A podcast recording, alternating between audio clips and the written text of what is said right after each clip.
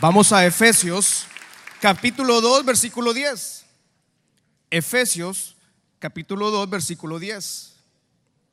Vamos a la pantalla ahí en los versículos, en la nueva versión internacional.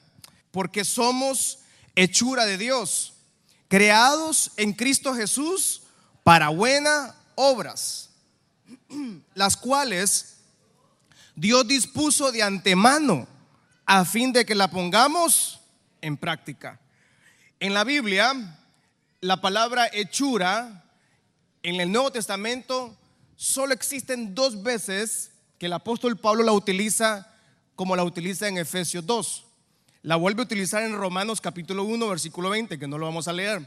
El apóstol Pablo cuando lee Efesios capítulo 2, versículo 10 y nos dice, ustedes, todos los que estamos aquí, todos somos hechura de Dios.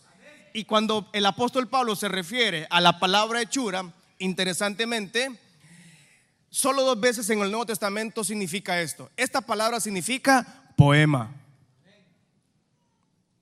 Entonces tal vez usted se confundió y dijo, el pastor Marco anda romántico hoy. Ah, a veces me pongo romántico, ¿verdad? Pero no es mi fuerte. Yo no soy poeta. Yo, me cuesta, de hecho, ser un poco poético, ¿verdad? Tengo que recurrir a algunas letras para poderme un poco poémico, poeta o romántico. Pero el apóstol Pablo, cuando se refiere a usted y a mí y a la creación, al humano, el apóstol Pablo dice, ustedes, nosotros, porque todos somos poema de Dios. ¿A cuánto les gustó el poema? Yo sé que a las mujeres les gustó, a los hombres estaban ahí viendo para... ¿A mujeres les gustaron este poema, sí o no, mujeres? A todas las mujeres les gustan los poemas románticos. Habrá algunas que no le guste, ¿verdad? Se respeta eh, gusto, pero a la mayoría de mujeres le gustan. Porque los poemas son, son la creación de una persona eh, que escribió de su creatividad, de su, de su genialidad, escribió versos bonitos, y son muy diestros en vocabulario, son muy diestros en palabras lindas, rebuscadas en el diccionario, y, combinan naturaleza con, con, mundo posmoderno, antiguo, bohemio y todo, melancólico. Los poetas tienen esa, esa, esa capacidad de, de, sacar de un tema un poema, pero el poema eh, eh, que, que escribe el hombre es creación siempre del ser humano creado por Dios, obviamente. Entonces, el poema del ser humano tiene solo una verdad, que es la verdad del hombre que lo escribió, nada más. Y ahí muere, no, no pasa más, no es realista. Porque yo acabo de leer este poema y seguramente muchas mujeres se emocionaron, muchas mujeres se alegraron y dijeron, el pastor anda muy romántico con la pastora Tana. Ay, uh, papá, no. Pero el poema para eso es. Pero fíjese que el apóstol Pablo en Efesios 2 nos dice que todos nosotros somos el poema de Dios. O sea que en otras palabras, cuando el apóstol Pablo nos dice, nosotros nos creó como una, una obra literaria, como una obra perfecta. El Dios nos crea a cada uno de nosotros como una obra maestra. El poeta escribe su poesía y es una obra maestra. Y Dios, cuando dice en Efesios 2, 10, que todos somos hechura de Dios, quiere decir que usted es la obra maestra del Padre. Y yo sé que esta mañana tal vez usted dice, no, pastor, yo no, yo estoy, yo estoy hecho, ya no, yo estoy hecho leña, pastor, dice usted, ¿verdad? Pero la persona que está a su lado es la obra perfecta de Dios. Mira el que está a su lado, dígale hermano, usted es la obra perfecta de Dios, aunque usted no lo crea. Yo sé que alguna obra de Dios está como muy macaneada, ¿verdad? Por la vida. Hombres, digan conmigo, todos los hombres, yo soy una obra perfecta, elegante y guapo. Mujeres, digan conmigo, yo soy la mejor creación de Dios. ¿Cuántas mujeres son obra perfecta de Dios? Pero usted es una obra perfecta de Dios. Yo soy una obra perfecta de Dios. Aquí donde me ve con estos dos metros de altura y mi pelo rubio y mis ojos azules. Es una obra perfecta. Algunos se rieron, pero es que hermano, es lo que uno tiene que decirse algo bonito y nadie le dice a uno algo. Cuando usted se ve en la mañana, usted se ve todo, todo cansado, todo desvelado, nos levantamos, la mayoría de padres de familia nos levantamos cansados, agotados, sentimos que no hemos dormido, ya rápido son las cinco y media de la mañana y nos levantamos temprano, hay que hacer la carrera y usted se mira al espejo, usted se mira ahí, qué macaneado me veo. Pero fíjese que Dios a usted lo ve como la obra perfecta. Esa obra perfecta tiene un diseño. El diseño suyo es diferente al mío. Ese diseño hablo en el, temperamento, en el carácter, no en el ser humano, ¿verdad? Porque el ser humano tiene un diseño que es un diseño estándar, no todos tenemos el, mismo cuerpo, el mismo órgano, ¿verdad? Pero el designio para ese cuerpo es la diferencia. El designio es divino y Dios tiene un diseño para usted, pero también tiene un designio para usted. ¿Qué quiere decir esto? Que la obra que Dios hizo en usted, usted es una obra perfecta de Dios, pero usted tiene un designio y ese designio tiene una meta y esa meta tiene un propósito. Usted está aquí con un propósito de Dios, usted tiene un propósito del Padre, usted tiene un destino, alguien tiene propósito y destino de parte de Dios en su vida usted tiene una obra y usted me dice, pastor, pero, pero es que yo no sé, ya tiempo Dios no me habla, ya tiempo usted no sabe los problemas que yo he cruzado, usted no sabe el, desierto que yo estoy cruzando. Hermano, y usted, mucha gente llega donde uno, pastor, pero es que, ¿por qué a mí me sucede esto y por qué a aquellos no les sucede esto? ¿Por qué a aquella persona le va bien y por qué a esta persona le va mal? ¿Por qué a mí me pasó esto? Es porque cada quien tiene un designio. El diseño es el mismo, pero el diseño es diferente y puede ser que usted, Dios lo está preparando, lo está entrenando para las cosas grandes que vienen. Y puede ser que Dios lo está procesando a usted. Eh, alguien me está escuchando en esta mañana, amada iglesia. Puede ser que usted cruzó un valle de muerte, un valle de sequedad, un valle de desierto, pero Dios lo está entrenando para las maravillas, para los milagros que Dios va a hacer a través de usted. Alguien levanta su mano al cielo y diga, Dios me está entrenando para ver sus maravillas. Entonces, ¿cómo encontramos ese designio? Sí, la creación no puede preguntarle nunca al creador eh, o puede refutarle al creador, no, creador, no hagas esto. El creador puede hacer con nosotros lo que quiera hacer. Pero ¿por qué a mí? ¿Sabe para qué Dios lo ha diseñado usted? Usted no vino aquí a la tierra a consumir aire.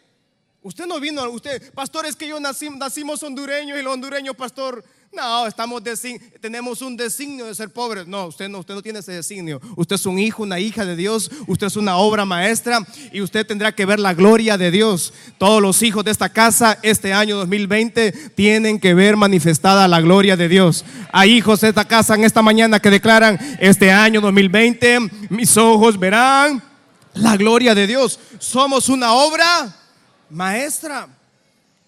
Y diga conmigo, soy una obra maestra, pero en proceso. Lo que pasa es que algunos hermanos se la pasan 20 años siendo evangélicos y todavía están como el primer año que vinieron a Cristo, ¿verdad? O sea, no han cambiado nada. Está bien, esa es su decisión. Que somos, eh, eh, eso, es la bendición de, ser evangélico que, y, de ser hijo de Dios. porque Dios no nos, no nos pone trabas, Él nos da la libertad de escoger. Fíjese la maravillosa mano de Dios sobre nosotros. Él le da la, bendición a usted, pero Él tiene un diseño y Él tiene un designio para su vida. ¿Cuál es el peor enemigo entonces para, para las metas? ¿Cuál ha sido el peor enemigo a mi criterio, verdad? Pueden haber muchos enemigos, pero un criterio muy personal. El peor enemigo de las metas es el conformismo. El peor enemigo para las metas es el conformismo. Y en esta mañana tenemos una monumental cantidad, ¿verdad?, de metas acá y en nombre de, Jesús esperamos que estas metas sean muy grandes, ¿verdad? sean metas, porque la meta normalmente tiende a ser imposible. Siempre las metas son imposibles. Para usted y para mí, pero para Dios no hay nada imposible. El conformismo.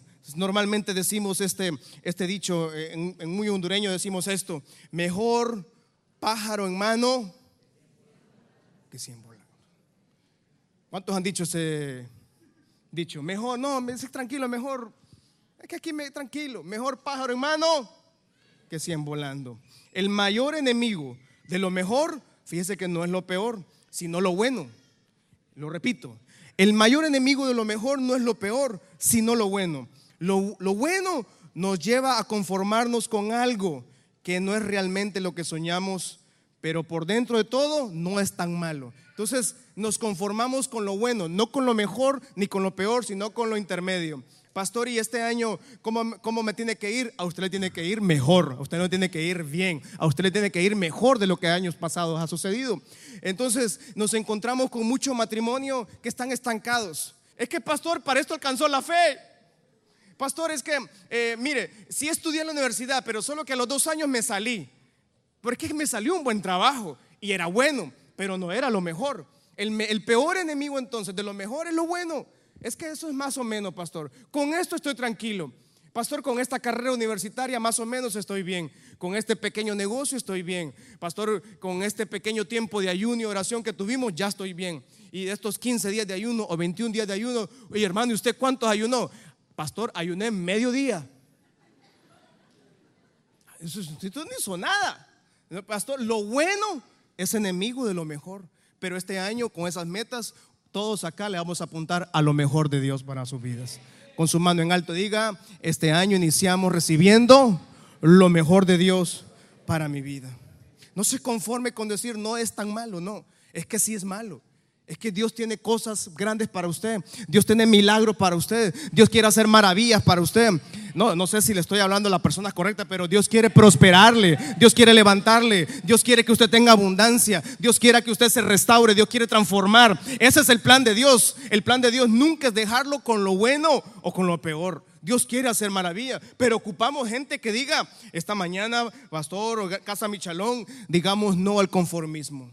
Es que esto es, lo, más o menos. Y hay una historia muy triste de conformismo en la Biblia. Se lo, se lo, cuento en los próximos minutos. Génesis capítulo 19, versículo 17. Una historia muy triste de alguien que se conformó. Y mira, amada iglesia, las, las fatales decisiones que alguien llega, o las fatales consecuencias que alguien tiene de cuando se conformó a vivir la vida como la estaba viviendo la mayoría de las personas. Génesis 19, versículo 17, dice la palabra del Señor. Y cuando los hubieron llevado, llevado fuera, dijeron, escapa por tu vida, no mires tras de ti, ni pares en toda esta llanura. Le dice unos ángeles a un jovencito, no un joven, ya un señor que se llamaba Lot. Lot era el sobrino favorito de Abraham. Lot era una persona muy próspera, Dios lo había bendecido, pero tenía un, tenía un gran problema. Se conformaba con lo menos. Se conformaba con lo bueno a la vista, pero no fuera lo correcto. Los ángeles le dicen a Lot, esta ciudad va a ser destruida, tienes que huir por tu vida. Y le dicen, cuando corras, cuando te saquemos de la ciudad, tienes que correr a ese monte. Pero entonces llega hasta allá, entonces mire lo que, lo que dice Lot del versículo 18, versículo 18 de ese mismo. Pero Lot, Lot le dijo, no, señores, míos, le dice. Mire que este Lot era bandido. Versículo 19. Es que Lot no, no, no comprendía. He aquí, ahora ha hallado su siervo gracia a sus ojos y habéis engrandecido su misericordia. ¿Qué habéis hecho conmigo dándome la vida? Pero le dice, yo no voy a poder subir al monte, no sea que me alcance el mal y muera. Y la orden de Dios era subir al monte. Y lo que dijo es que no puedo es que, es que con esto estoy bien, señores. Y mire la respuesta de él en el 20. Esta es la respuesta. He aquí, ahora está esta ciudad cerca. Miren allá, hay una ciudad cerca. Déjenme escapar allá. No es ella pequeña, ahí voy a salvar mi vida. Y esta ciudad se llamaba Soar. Del conformismo a Lot lo llevó a vivir en la ciudad equivocada. El conformismo a este, a este señor, se recuerda que Abraham sale con toda su familia y en el paquete de la familia iba incluido su sobrino. Este sobrino prosperó, Abraham prosperó y, discutieron sus trabajadores, entonces dijeron, separémonos. Y Lot dijo, mira Abraham, yo me quedo con toda la llanura. La, la, parte bonita, la visiblemente, la que era físicamente, era buenas tierras, era tierra próspera.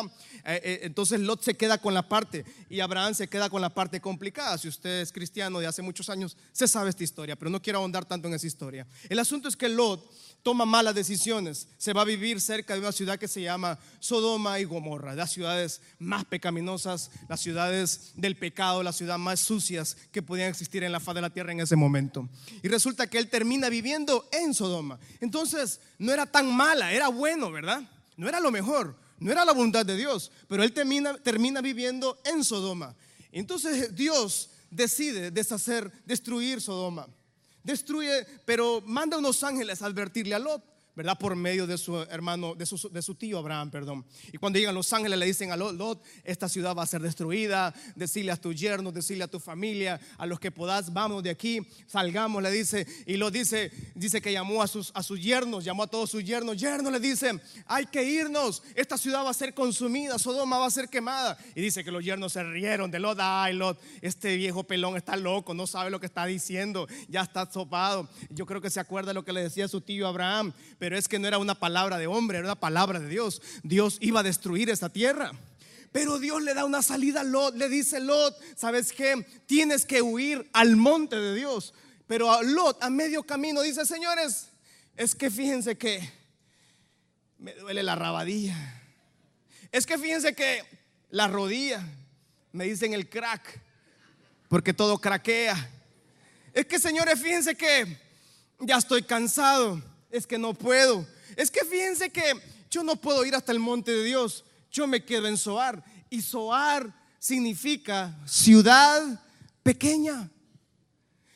Lot prefirió vivir en una ciudad pequeña, prefirió un lugar a la vista de él nuevamente, una tomando una decisión muy desacertada en su vida, pero una decisión emocional, una decisión sin principios, una decisión sin la voluntad de Dios. Dios le había dicho a los ángeles, saquen a Lot y llévenselo por favor al monte. Pero Lot dijo, no, señores, relájense, angelitos, hey, tranquilos, aquí me quedo, papá, si yo estoy grande, ya estoy Betamax, ya no me hagan por favor hacer cosas que yo no puedo.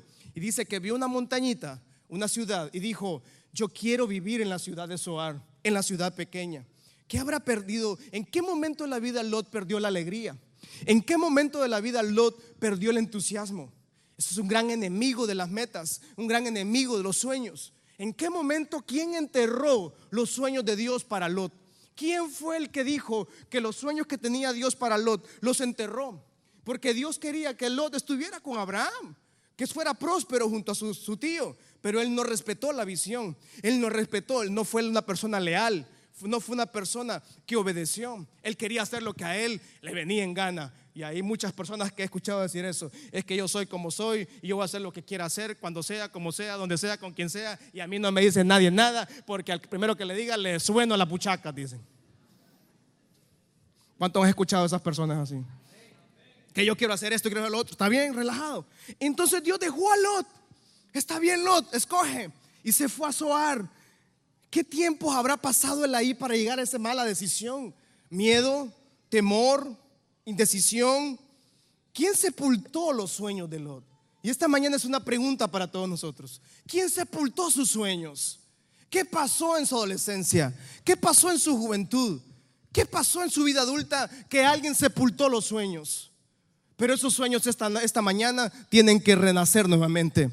Lo que Dios habló a su vida hace muchos años, el enemigo ha tratado de quitarlo, pero él no puede contra la voluntad de Dios. Usted verá milagros y maravillas sobre su vida. Esta mañana resucita su sueño. diga conmigo, esta mañana resucita mi sueño. Resucita lo que un día anhelé, lo que un día deseé. ¿Quién le dijo a Lot que no podía? De acuerdo a lo que Lot escogió, así fueron sus decisiones. De acuerdo a lo que escojamos esta mañana, así serán nuestras consecuencias. Lo repito, de acuerdo a lo que escojamos, así serán nuestras consecuencias. Hermanos, y las decisiones de Lot lo llevaron a vivir una vida totalmente en maldición. Si usted revisa todo ese capítulo, de, esa Lot llegó con, su, con sus dos hijas. Se fueron a vivir a Zoar, a la ciudad que él escogió. Es que él dijo, yo quiero vivir en Zoar. Y Dios le había dicho que viviera en el monte de Dios. Y Lot dijo, no, no, no, no, señores, ya aquí yo, yo hago lo que yo quiero, como quiero, con quien quiero, como puedo. U, que u, que a. Tranquilo. Y así él le valía, le valía todo. ¿Qué quería hacer? Él quería vivir como quería vivir. Y su esposa, la esposa de Lot, cuando iban huyendo, la señora que también no era tan cristiana, no, no, amaba tanto a Dios, parece, dice que volteó a ver atrás y quedó convertida en una. Quedó llena de sal. Ahí quedó para salero, para las carnes asadas. ¿eh? Entonces, Resulta que Lot se fue con sus dos hijas a vivir a su hogar, solitos, los tres. Yo no puedo decirlo porque estoy en vivo porque es muy grotesco. Si usted revisa ese capítulo, de, esa, de esas tres personas, y lo digo así parafraseado para que todos entendamos, y por los menores de edad, pero de esas tres personas nacieron dos hijos. Y esos dos hijos, uno era lo, a uno se le llamó Moabita y a otro se le llamó los Amonitas, los dos enemigos eternos de Israel. ¿Qué le costaba a Lot seguir los planes de Dios, seguir el, el designio de Dios para él? ¿Qué le costaba? Si era Dios que lo estaba llevando a vivir al monte. Era Dios que lo estaba llevando a vivir una vida, una vida nueva, una vida totalmente transformada. Pero él dijo, yo quiero vivir en Soar, yo quiero vivir en la ciudad pequeña. Y de esa ciudad pequeña hubo una aberración en esa familia. Y de esa aberración nacieron dos jovencitos. Uno que se le llamaba los moabitas y otro que se le llamaba los amonitas. Dos enemigos eternos de Israel. Las decisiones que tomamos hoy tienen efecto en nuestras vidas eternas, mientras estemos aquí en la tierra, perdón. Las consecuencias. Así que me dice, pastor, pero, pero Dios me ama y usted ha dicho en la iglesia que Dios, no, Dios nos ama y a Él no le importa cómo soy. Eso es muy cierto. Dios a usted le ama tal y como usted es. Eso no, no, no ocupamos teología, no ocupamos doctrina fuerte para entender que el amor de Dios es tan grande, es tan alto, es tan bajo que nadie puede escapar del amor de Dios. Pero sus decisiones, escuchen, pero en sus decisiones, mis decisiones, las consecuencias, esas no nos las quitamos. E, esa, esa consecuencia de, mi decisión o su decisión, esa no la quitamos. Eso es como cuando un hijo, usted le dice al hijo suyo, hijo, no brinques en esa cama, no brinques en esa silla, no brinques en ese sofá. ¿Y los niños qué hacen? Más alto brincan. Las consecuencias fatales de Lot sufrió una aberración en esa familia y del papá y de las dos hijas nacieron dos jóvenes y los dos fueron enemigos eternos de Israel hasta el son de hoy. Conformarse con un sueño inferior al que Dios tiene para su vida le va a traer consecuencias devastadoras. Lo repito, conformarse con un sueño inferior al que Dios tiene para su vida le va a poder traer a usted consecuencias que serán devastadoras, hermano. No se conforme nunca con otro sueño que el que Dios tiene para usted. Dios tiene sueños grandes para usted y Dios ha puesto sueños grandes en usted. No permita que no, no, se conforme con los menores sueños. Y usted en este día vamos a consagrar estas metas y propósitos en el nombre de Jesús. Veremos milagros, veremos maravillas. Dios abrirá camino. Dios, alguien está creyendo el Señor en esta mañana, iglesia. Dios abrirá camino. Dios hará milagros con estas metas. Vamos, alguien dice gloria a Dios en esta mañana. Y usted me dice, entonces, pastor, ¿cómo hago? Hay que sacar a Zoar dentro de nosotros. Gracias al hermano Amén, que me dijo aquí enfrente. Hay que sacar a Zoar de en medio de nosotros. Hay que sacar a Zoar. Es que no, pastor, es que con esto yo me quedo no, pastor, con esta empresa yo me quedo, esto, es un negocito, no, y no está malo, no, de ninguna manera, pero Dios quiere algo mejor para usted. No, pastor, es que, es que mis hijos no pueden ir a la universidad porque es que fíjese que no, no podemos, hay que sacar a Soar de esa vida. Dios puede hacer que sus hijos vayan a las mejores universidades. Ah, yo no, no, pastor, es que esa vaina, no, pastor, si es que estos hijos que tengo son unos burros. hermano, no, no tuvo burros, parecen burros, pero no son burros aparentan, hasta le hacen a veces, pero no son, fíjese, no son. Sus hijos irán a las mejores universidades. Saque a Soar de su vida. Este año puede hacer que Dios, eh, en estos próximos años, Dios le dará su casa, su residencia, libre de deuda. Usted y yo somos hijos e hijas del Dios altísimo de Israel. Diga conmigo, yo soy obra maestra de Dios. Diga el que está a su lado, hermano, usted es una obra maestra. Lo veo macaneado, pero usted es una obra de Dios, dígale.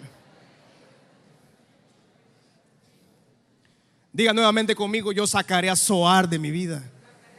Sacaré a Soar de mi vida. Sáquelo, sáquelo el conformismo, la mediocridad. No la, no la carguemos. Yo tengo muchos sueños, pero yo no me quiero quedar en Soar. Yo no me quiero quedar con lo que yo, ya recibimos en esta iglesia en cuarenta y tantos años. Qué lindo, el pasado fue lindo, lo que Dios hizo eh, eh, ha, sido muy lindo en esta iglesia. Pero yo estoy orando y estoy guerreando, estoy ministrando, estoy ayunando para ver algo nuevo en la iglesia, para ver cosas nuevas en la iglesia. Yo no me puedo quedar con la historia. Yo no me puedo quedar con lo bueno que ya pasó. Lo que está enfrente será mucho mejor en el nombre de Jesús. Usted no puede quedarse hasta acá. Usted no puede lograr este año 2020 y seguir repitiendo los mismos patrones del año pasado o de los 5 años, 10 años. Dios tiene planes grandes. Hay milagros que tienen el nombre suyo. Hay metas, hay sueños de Dios. Esta mañana Dios le recuerda ese sueño y se lo trae a memoria. Saque ese sueño de la tierra, vuélvalo a la vida. Que en, en el nombre de Jesús sus ojos verán cumplidos esos sueños. Alguien dice amén en esta mañana. Primera de Pedro, capítulo 1, versículo 18 y 19. Dice, como bien saben ustedes, fueron rescatados de la vieja, de la vida absurda que heredaron de sus papás. Leámoslo todo, por favor, que el versículo está muy lindo. Es, es un versículo profético, apostólico y de destino.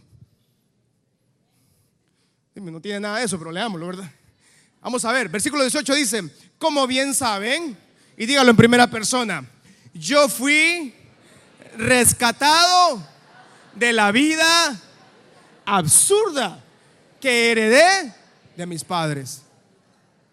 Y usted me dice, no, pastor, no diga eso, que aquí está mi papá, aquí está mi abuelo, hermano. Ya ellos ya vivieron su vida. Usted tiene una nueva vida que vivir. Usted no tiene que repetir lo mismo que hizo su abuelo, su tatarabuelo, su bisabuelo. Ahí deje a su abuelo, deje a su bisabuela, déjelos como están, ya están ancianos. Usted tiene propósito, tiene designio de Dios. Saque a Soar, ya fuimos rescatados.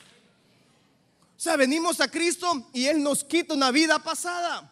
Si somos el, yo tengo el mismo apellido, Argeñal. Eso no me lo puedo quitar, Argeñal Barraza.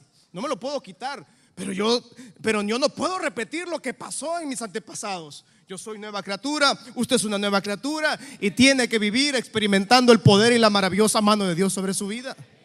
El precio de su rescate no se pagó con cosas perecederas como el oro o la plata. Versículo 19 dice, sino con la preciosa sangre de Cristo. ¿A cuántos la sangre de Cristo les lavó su pecado y le rescató? O sea, entonces me dice, pastor, pero es que en mi familia todos son alcohólicos. Pero es que en mi familia todos están muriendo de diabetes. En mi familia todo está, nos está pasando esto. En mi familia tenemos tendencia Usted puede decir, ¿verdad? De tendencia a, la adicción a la cocaína, al alcohol, a las drogas. Pastor, es que en mi familia, eh, todas las mujeres sufrían violencia doméstica. Y todos vimos normal eso. No, ya fuimos rescatados de la vieja vida y la vida absurda de nuestros antepasados. Usted no tiene por qué repetir lo que haya pasado, haya sucedido. Este año es una temporada nueva y en el nombre de Jesús usted verá las maravillas de Dios cumplidas. ¿Alguien tiene sueños todavía por cumplirse? Vamos, levante su mano todo aquel que tenga sueños. En el nombre de Jesús, ese sueño vuelve a la vida en el nombre de Él. Y toma poder, toma vida. Salmo 139, 14 al 18. Estamos tratando de aterrizarlo. Te alabo, dice el salmista, porque soy una creación admirable. Diga conmigo, yo soy una creación admirable. Y mira el hermano que está a su lado, fíjese que ese hermano que está a su lado es creación admirable, hermano. Aunque le caiga mal, pero fíjese que la Biblia dice que es creación admirable. Tus obras son maravillosas y esto lo sé muy bien. Mis huesos no te fueron desconocidos cuando en lo más recóndito era yo formado, cuando en lo más profundo de la tierra era yo entretejido. Tus ojos vieron mi cuerpo en gestación, en embrión. Todo estaba ya escrito en tu libro. Todos mis días estaban diseñando, aunque no existía uno solo de ellos. Dios tiene un libro escrito con lo que usted está pasando. Pero usted tiene que activar esta mañana, sacar a Soar de su vida, sacar lo pequeño, sacar el pecado, sacar la culpa, sacar la baja autoestima, sacar los problemas, saque a Soar de su vida. Somos una obra maravillosa, usted es una obra admirable. Y Dios dice que el salmista dice, dice que sus días ya estaban escritos en el cielo, sus días ya están escritos en el cielo. Solo es de traer ese plan, ese designio, ese propósito, esa meta que usted ha traído en esta mañana acá a la tierra. Y en el nombre de Jesús se cumplirá y sus ojos verán cumplidas sus metas. Rápidamente, David tenía planos, David y sus planos. Primera Samuel capítulo 16, versículo 11 y 13. Primera de Samuel dice, entonces dijo Samuel a Isaí, estos son todos tus cipotes. Y él respondió, fíjate que queda aún todavía un cipote que tenemos allá, un huirro que apacienta las ovejas. Y dijo Samuel a Isaí, envía por él, porque no nos vamos a sentar a la mesa a comer pollo frito con tajadas y pechuga hasta que él venga acá. Envió pues por él hizo entrar. Dice que entró este chico y era rubio, era hermoso, así como su predicador esta mañana. Era de buen parecer. Entonces Jehová dijo: Levántate y úngelo porque este es. Versículo 13. Y Samuel tomó el cuerno de aceite y lo ungió a sus hermanos. Y desde aquel día en adelante, el Espíritu de Jehová vino sobre David. Cuando usted tiene un designio, un propósito de Dios, cuando usted tiene la unción de Dios, algo se activa en usted. Y David después de eso comenzó a ministrar en frente del rey Saúl y después de eso David, después de ese ungimiento, se enfrentó a Goliat. O sea que cuando hay un él nació para eso, usted tiene un propósito, usted tiene una meta que cumplir. Moisés capítulo 7, versículo 30 a 35. Vamos aterrizando.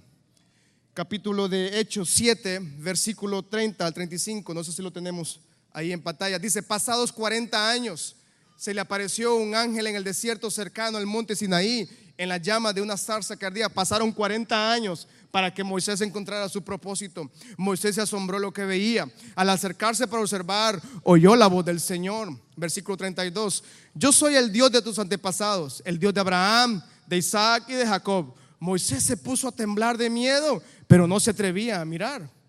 Le dijo al Señor, quítate las sandalias porque estás pisando tierra santa. Ciertamente yo he visto la opresión que sufre mi pueblo en Egipto. Los he escuchado quejarse, así que he descendido para librarlos. Ahora ven y te enviaré de vuelta a Egipto. A este mismo Moisés, a quien habían rechazado diciéndole, ¿y quién te, te nombró gobernante y juez? Dios lo envió para ser gobernante y libertador mediante el poder del ángel que se le apareció en la zarza. Dios a usted le da el poder de ser un libertador para su familia, de ser un libertador para su casa, para sus generaciones. Y otra señora que no es tan famosa en la Biblia, hay una, hay anciana aquí, una una señora de tercera edad que es muy famosa, que también tuvo propósito. David llegó a ser el hombre más importante sobre la faz de la tierra, reinando a, Israel. Moisés llegó a ser el libertador de la nación de Israel en Egipto. Pero la señora, quiero que lo leamos, 2 Timoteo capítulo 1, versículo 5 al 7. Segunda de Timoteo, trayendo a memoria la fe no fingida que hay en ti, la cual habitó primero en tu abuela. Esta señora no la conocemos. No se sabe mucho de la abuela Loida. Pero esta señora, si es, escrita en la Biblia, es porque algo bueno hizo. Y a tu madre Unice. Y estoy seguro que en ti también, le dice Pablo a Timoteo. Por lo cual te aconsejo que avives el fuego del don de Dios que está en ti por la imposición de manos. La abuela Loida, escuche, amadas señoras, hermanas que están aquí, usted no se canse de seguir orando por esos mocosos Usted no se cansa de seguir orando por esos hijos rebeldes, pastores que están rebeldes. Yo creo que ya ni el diablo los quiere. No, no, no, no, no. Usted siga orando, perseverando, que ese hijo, esa hija, usted los verá un día acá de rodillas ante los pies de Cristo. Porque hay una fe que se transfieren. Dice que el, apóstol Pablo dice que la abuela Loida le transfirió una fe a su hijo Timoteo. Timoteo después era un pastor de una mega iglesia de 10 personas. Y entonces esta señora se encargó en su vida, en su, niñez, en su adolescencia, de transferirle una fe. Por eso usted no diga, pastores, que no veo avances, pastores, que no, no estoy viendo. No, hay una fe que se transfiere. Y en el nombre de Jesús, esa fe suya se va a transferir a sus hijos, de sus hijos a sus nietos. Y usted va a ver esa maravilla de Dios. No, no descanse. No, aunque usted no vea avances. Esta señora tuvo una meta y la meta de ella fue transferirle fe a su hijo. No sabemos más de doña Loida. Doña Loida no, la menciona nadie más nunca en la Biblia. La, doñita solo para eso se mencionó. Dice que ella le transfirió una fe a Timoteo. Y esa fe hizo que hubiera una meta y un sueño de Dios. Terminamos con Habacuc capítulo 2, versículo 2 y 3. Libro de Habacuc capítulo 2, versículo 2 y 3. Aquí aterrizamos en esta mañana. Versículo 2 dice, y Jehová me respondió y dijo, escribe la visión, declárala en las tablas para que corra el que leyere en ella. No es que alguien ya está corriendo, no, el que la vea está, el que la corra, el que la lea va a correr para esa visión. Aunque la visión tardare aún por un tiempo, más se apresura el fin y no mentirá. Aunque tardare, espéralo, porque sin duda vendrá. Diga conmigo, sin duda vendrá. Diga conmigo, mi milagro sin duda vendrá. No tardará. Vamos, levante su mano al cielo y diga, mi milagro sin duda vendrá.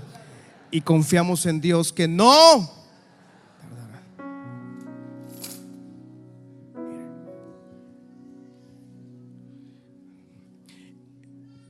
Esto me lo encontré en mi, oficina esta mañana, o ayer, perdón, que estaba haciendo la prédica. y me dicen que, que es un regalo que le dieron para mi hijo. O sea, que no ha nacido, pero que ya van a nacer, pues. Alguien se lo regaló. Entonces dice acá, yo lo veo en mi oficina, yo estoy haciendo el mensaje cuando estoy escribiendo eso. El versículo 2, escribe la visión en una tabla, dice. Versículo 2, por favor. Y, y, y, entonces cuando estoy en la oficina veo este rotulito que dice, a ver los que, los que hablan inglés o los que, como San Pedrano que se respeta, dice, no, si yo, yo no hablo, pero entiendo inglés. Dice. Todos los sanpedranos decimos así, no, no, no, yo no hablo inglés, pero yo lo entiendo. No, se no entiende nada, hermano. Sí, no speak English, dice nada, este no habla nada, hermano. sí, only speak Spanish, dice. Aquí dice dream big. Diga conmigo, dream big. Pero dígalo con acento así como cuando usted vaya a pedir eh, visa a la embajada. Diga conmigo, dream, a dream, diga. Todo machucado, pero ya hablamos el español, el inglés, ¿verdad? Dream big, dice acá. Quiere decir, sueña en grande. Diga el que está a su lado, sueña en grande. Habrá, allá en el palco, acá abajo, pregunto, ¿habrá algo imposible para Dios? Lo vuelvo a repetir. ¿Habrá algo imposible para nuestro Dios en esta mañana? Sueña. Tiene que repetirlo. Ahí en el palco, diga conmigo, sueña en grande. Pero sueña en grande. Sueñe con cosas. De, esta iglesia nació con un sueño. Esta iglesia no nació porque alguien la regaló a mi papá. Aquí hubiera, bueno hubiera sido que alguien la regalado con todo esto. Ya relajados estuviéramos allá. Estuviera en Europa yo viviendo. Bueno, yo sé que algún día vamos a abrir alguna iglesia allá en Europa, pero no es el momento, pues, pero parte de los sueños que nosotros tenemos para esta iglesia son esos, ¿verdad? Obviamente. Pero todo comenzó con un sueño. Sueña en grande. Y mi papá yo le aseguro que nunca tal vez, si, alguien le hubiera profetizado aquel tiempo, sí le profetizaron que él sabía seguramente que Dios iba a hacer cosas grandes, pero no que iban a ser tan grandes, ¿verdad? Sueña en grande. Yo esto, en este tiempo de ayuno, Dios me trajo a revelación dos cosas a mi vida, que no se las voy a decir porque son privadas. Pero, es que yo le dije al inicio del ayuno, que si usted se comprometía a ayunar, Dios iba a hacer cosas grandes. Y yo he estado comprometido con el ayuno. Aquí donde me ve, hermano, estoy que ya me desmayo. Ya cuando menos acuerden, más acá chineado allá los hermanos, llegan al hospital a ponerle suero. Pero fíjese que en estos días Dios me habló dos cosas grandes, fíjese, que yo no, yo no las había analizado y mi esposa las sabe bien.